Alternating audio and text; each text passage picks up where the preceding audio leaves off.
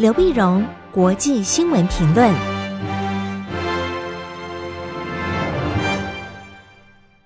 各位听众朋友，大家好，我是台北东吴大学政治系教授刘碧荣，今天为您回顾上礼拜重要的国际新闻呢。第一个，我们先看英国的地方选举。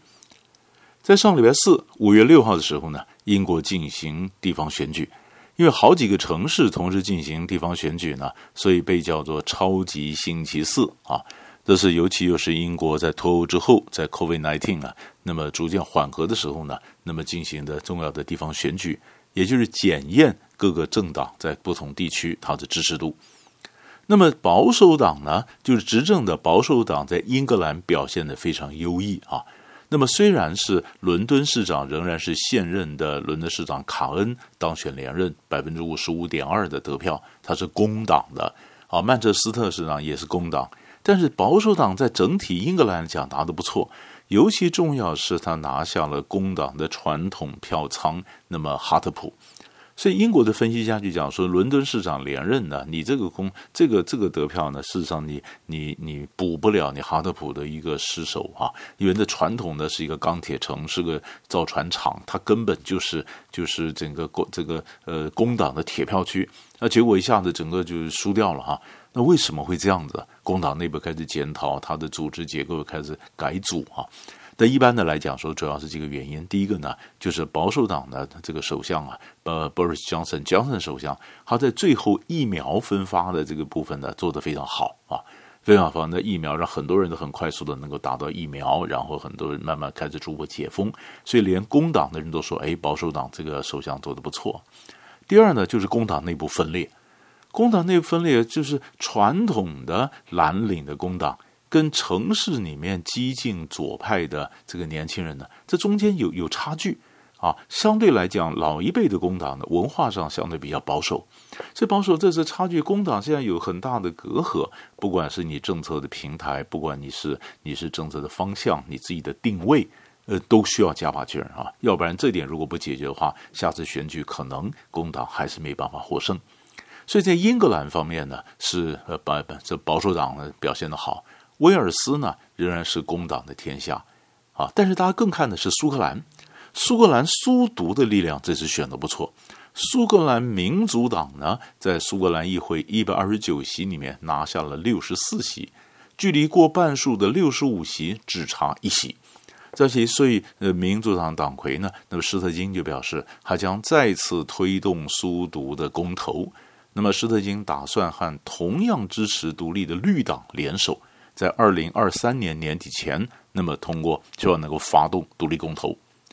但是他发动独立公投，但是伦敦方面反对啊，伦敦方面反对，因为根据一九九八年的苏格兰法啊，就是成立苏格兰议会的苏格兰法，伦敦们放权下去，放下去。那苏格兰法第三十章就讲到说，英国国会得授权苏格兰举行公投。也就是苏格兰到底苏独的公投能不能够合法的举行，其严格来讲是伦敦方面的国会来决定的。那么，二零一四年苏独的公投就是用这种方法，呃，这个条款通过。那现在呢，强森首相已经表示我拒绝，呃，公投，拒绝等让他过再次公投，因为你现在的公投，你你距离上次太近，主要是距离上太近，这是一个政治人物炒作不负责任的一个做法。但是苏格兰的这个独立党讲说，整个政治氛围已经改变了。你英国都可以脱欧嘛，那我苏苏格兰也可以脱英啊。那到底最后是政治氛围改变呢，还是坚守法律呢？那么还是从历史的角度来看呢？那么这个各方的势力在较劲，我们就看呢，看到最后会不会公投，这是我们可以看的一个方向。第二个新闻，我们看的是美国。美国在五月七号礼拜五的时候呢，美东的一个非常长的一个输油管遭到骇客害了，勒赎，勒赎。那么这个输油管呢非常重要，所以在八号的时候呢，这个输油管输油管的这个这个叫殖民管线呢，那么就就宣布他们正在被骇客被骇客锁定了，然后锁定一些资料，这没办法输油啊。那么这个这个殖民管线呢，每一天呢，它输送两百五十万桶汽油。啊，从从这个墨西哥湾一路到纽约这地方，整个东岸这边呢，那百分之四十五的油就是靠这些管线所输送啊。那么这个管线长五千五百英里，大概八千八百五十公里，非常长。非常长，你这一个是不是影响到整个美东的经济啊？美国现在的经济准备准备复苏，那复苏那现在要加油啊，加油！你不管汽车加油，你要回到公司上班，你开始暑假要出游啊，夏天的出游你要订油，呃，订机票等等，那这整个经济靠的就是油啊，天然气啊，柴油啊这样的一个输送的能源管线整个被封掉了，现在只有靠车子长途的油罐车来输送。那这个事情令大家非常紧急，所以拜登总统就宣布进入紧急状态。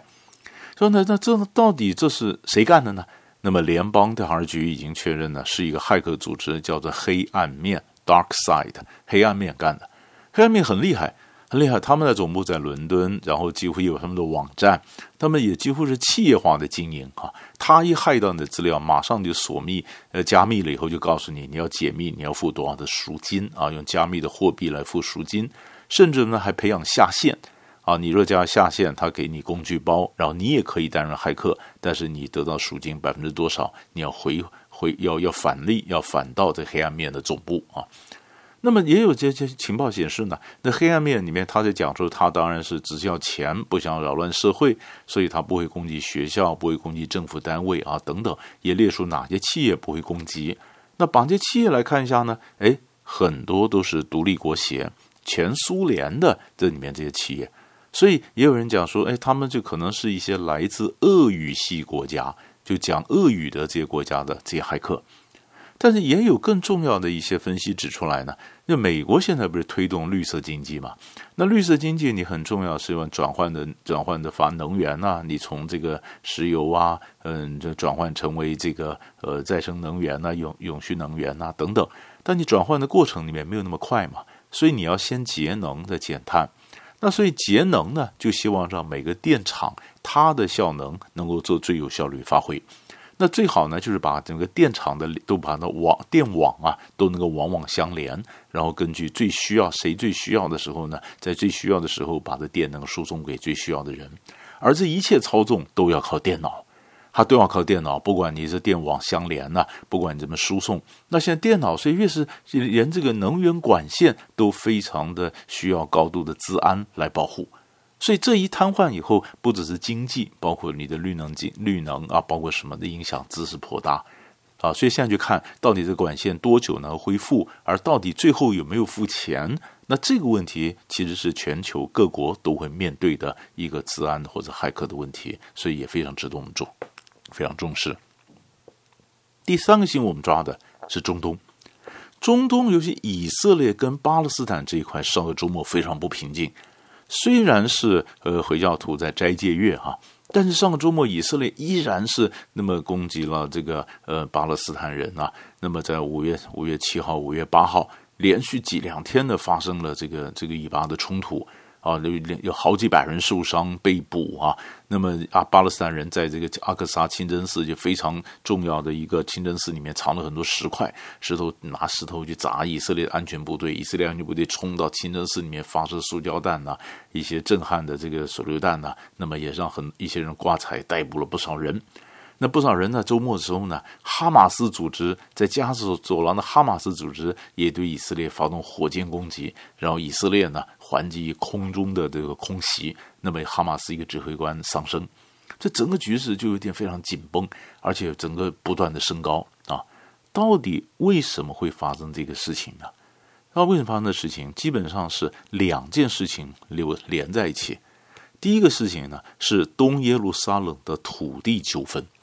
因为以色列呢，那么他占领东耶路撒冷之后，他宣称说有一些土地本来就是从古老之后就是以色列的哈，那现在当然有巴勒斯坦人在上面居住，但是以色列占领东耶路撒冷。然后巴呃，然后以色列说，整个耶路撒冷其实都是一个，没有叫东西。所以占了东耶路撒冷之后呢，很多以色列的右派的屯垦的呃这个以色列人呢，就回到的就到东耶路撒冷去说，哎，那块地传统上是我的，就造成很多的土地的纠纷。纠纷现在重要就是，那么法院本来在礼拜一要判决，有六个巴勒斯坦家庭，你是不是要被强迫的搬迁？因为你占了以色列人的这个土地。但是巴勒斯坦人觉得这传统上也是巴勒斯坦的地方，而且这个只是冰山一角。如果说你这八这个这个土地，如果六呃六个八家庭一搬迁以后，事实上后面事实上牵涉到是呃两百多笔土地都有同样的状况，涉及到两万多人都必须要搬迁。而且更重要的是，那就是以色列是不是将来想正式合并东耶路撒冷，所以不断的把以色列人往东耶路撒冷去去移民，那这是不是类似一种种族清洗？所以从法律的土地的纠纷，那就是各种政治的意涵。所以整个的，因为礼拜一就要礼拜礼拜一就要决定说要不要搬迁嘛，所以整个的紧张情绪不断的升高。不断升高，不断升高。虽然在礼拜，呃，在在周末时候呢，美以色列最高法院就说好暂停礼拜一执行，但是已经冲突升高，已经爆发了一个冲突。然后第二件事情也刚好原来在礼拜一，五月十号，五月十号呢，就是以色列极右派的一个游行，叫做东耶路撒冷日，因为一九六七年中东战争时候呢，以色列占了东耶路撒冷。都撒冷，那所以这个呃，极右派的人说呢，很这这是很值得庆祝的。所以每一年的这一天都要有东耶路撒冷日，要游行到又东耶路撒冷，然后到巴勒斯坦人聚居地方去示威，然后去去去去去有点多少挑衅的这味道。那巴勒斯坦人觉得这是你的东耶路撒冷日，那是我的一个国耻啊，或者一个创伤。所以每一年到的时候呢，也是紧张。紧张的以色列政府呢，当然呃限制说好，你不要哪些区域你不要去，但是已经来不及了，因为一个搬迁，一个东耶路撒冷日，让的冲突不断的升高，升高，所以在偏偏碰到斋戒月，以色列的安全部队又冲到阿克萨清真寺，阿克萨清真寺是是非常重要的神圣的这个巴勒斯坦人的这个清真寺，一来以后，结果整个的冲突爆发起来，哈马斯又发动了攻击。所以以色列反击之后呢，现在冲突到底怎么升高？大家怎么样的克制啊？那么偏偏呢？那么过去过去刚刚跟以色列建交的，去年在川普时代跟以色列建交的几个国家，我们刚刚讲苏丹的摩洛哥、巴林、阿联酋，那通通都对以色列指责，说你这个呃对巴勒斯坦人这个有点太超过了。那不管是外交上的问题，不管是内政上的问题，那么这个都影响到以巴的冲突，到底能不能够顺利解决，会不会爆发更大的一个冲突，这都是我们可以看的一个一个重点。所以大概上个礼拜的三大块新闻就为您抓到这里，我们下礼拜再见。